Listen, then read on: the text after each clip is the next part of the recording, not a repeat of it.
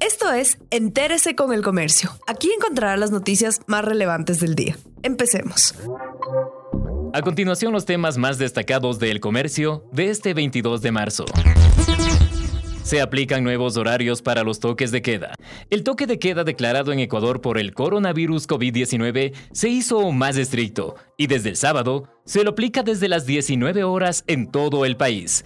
Pero en Guayas, Santa Elena y Galápagos, el toque de queda comenzó a las 16 horas. La ministra de Gobierno, María Paula Romo, ha indicado que las Fuerzas Armadas presentarán un plan operativo para Guayas en caso de que este domingo se decida crear en esa provincia una zona de seguridad especial.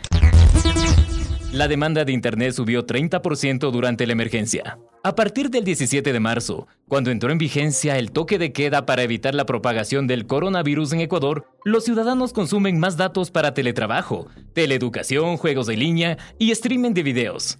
Para afrontar el escenario actual, las operadoras de telefonía móvil y de televisión pagada han optado por dar beneficios a sus clientes para que tengan más tiempo para navegar, sin costos adicionales. Nueva jornada fatal para Italia, con 793 muertos en 24 horas. Al cumplirse un mes desde que se registró el primer deceso, el país europeo no ha logrado detener el avance del coronavirus y ya registra 4.825 muertos.